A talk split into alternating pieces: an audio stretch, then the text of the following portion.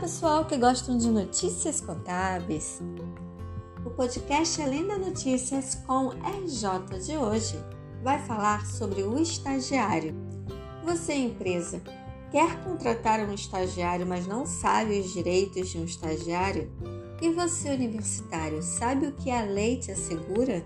Os direitos não estão contidos na CLT, e sim na Lei 11.788 de 2008 portanto, apenas vai ter uma relação de contrato de estágio mesmo, não tendo vínculo empregatício. Agora vamos conhecer um pouco sobre os direitos do estagiário. A sua remuneração deve ser estabelecida pelo empregador em contrato a título de bolsa auxílio, pelas atividades desenvolvidas. Já sua carga horária deve ser reduzida, no máximo 6 horas diárias não ultrapassando a 30 horas por semana. Mas se o estagiário tiver um curso que alterne a prática e teoria, pode ser 8 horas diárias até 40 horas semanais. A contratação do estágio deve ser de no máximo dois anos. O estagiário tem direito a férias. A cada 12 meses trabalhados, terá o direito a 30 dias de recesso. Contudo, não vai receber aquele um terço das férias. Tem direito ao vale transporte como ajuda de custo para se locomover até o trabalho. Quanto ao seu desligamento, tanto a empresa como o estagiário poderá se desligar da empresa, não sendo preciso cumprir o aviso prévio e não haverá multas. Quer ouvir notícias e opiniões fresquinhas todos os dias? Está no local certo. Não esqueça de curtir, comentar e de também participar do nosso Facebook e Instagram. Ascom RJ, conectando você com o que há de melhor na área contábil. Até a próxima. Tchau!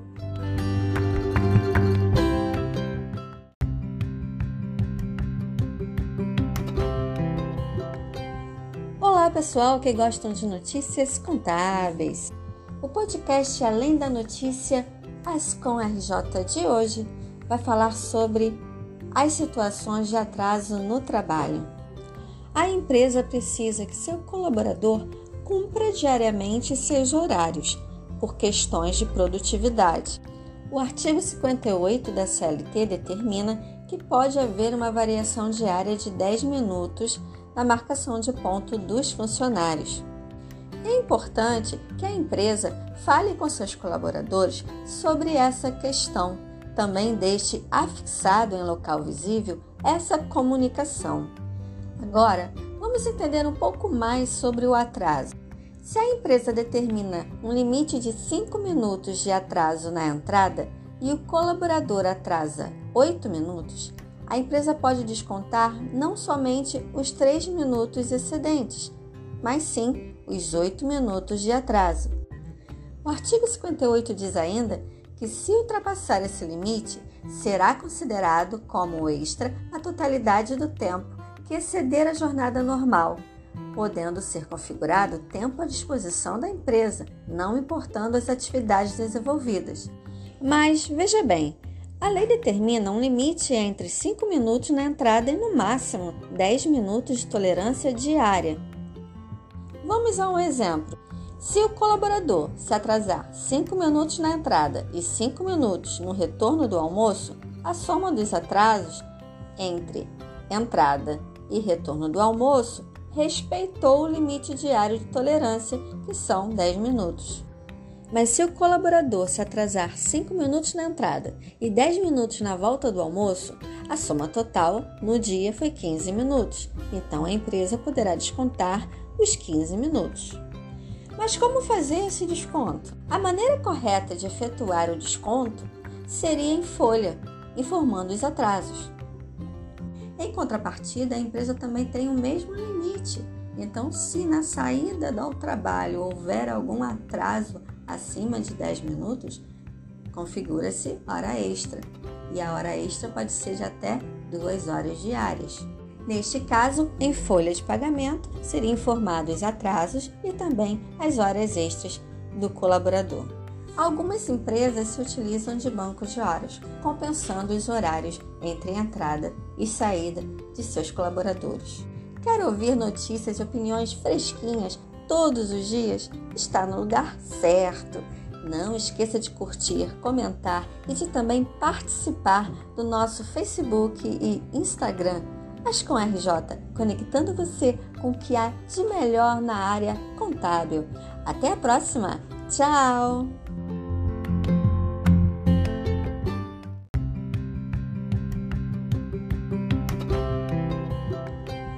Olá, pessoal que gostam de notícias contábeis.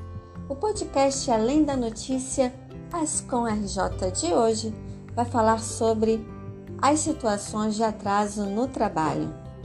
A empresa precisa que seu colaborador cumpra diariamente seus horários, por questões de produtividade. O artigo 58 da CLT determina que pode haver uma variação diária de 10 minutos na marcação de ponto dos funcionários. É importante que a empresa fale com seus colaboradores sobre essa questão. Também deixe afixado em local visível essa comunicação. Agora, vamos entender um pouco mais sobre o atraso. Se a empresa determina um limite de 5 minutos de atraso na entrada e o colaborador atrasa 8 minutos, a empresa pode descontar não somente os 3 minutos excedentes, mas sim os 8 minutos de atraso.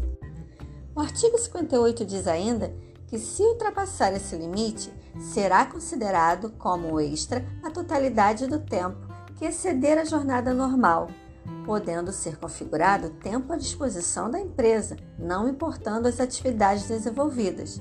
Mas veja bem, a lei determina um limite entre 5 minutos na entrada e, no máximo, 10 minutos de tolerância diária.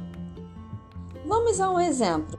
Se o colaborador se atrasar 5 minutos na entrada e 5 minutos no retorno do almoço, a soma dos atrasos entre entrada e retorno do almoço respeitou o limite diário de tolerância, que são 10 minutos.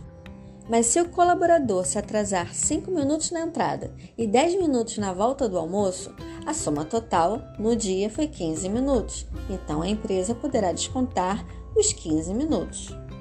Mas como fazer esse desconto? A maneira correta de efetuar o desconto seria em folha, informando os atrasos. Em contrapartida, a empresa também tem o mesmo limite. Então, se na saída do trabalho houver algum atraso acima de 10 minutos, configura-se hora extra. E a hora extra pode ser de até 2 horas diárias. Neste caso, em folha de pagamento, seriam informados atrasos e também as horas extras do colaborador. Algumas empresas se utilizam de bancos de horas, compensando os horários entre entrada e saída de seus colaboradores. Quer ouvir notícias e opiniões fresquinhas todos os dias? Está no lugar certo. Não esqueça de curtir, comentar e de também participar do nosso Facebook e Instagram mas com RJ, conectando você com o que há de melhor na área contábil. Até a próxima! Tchau!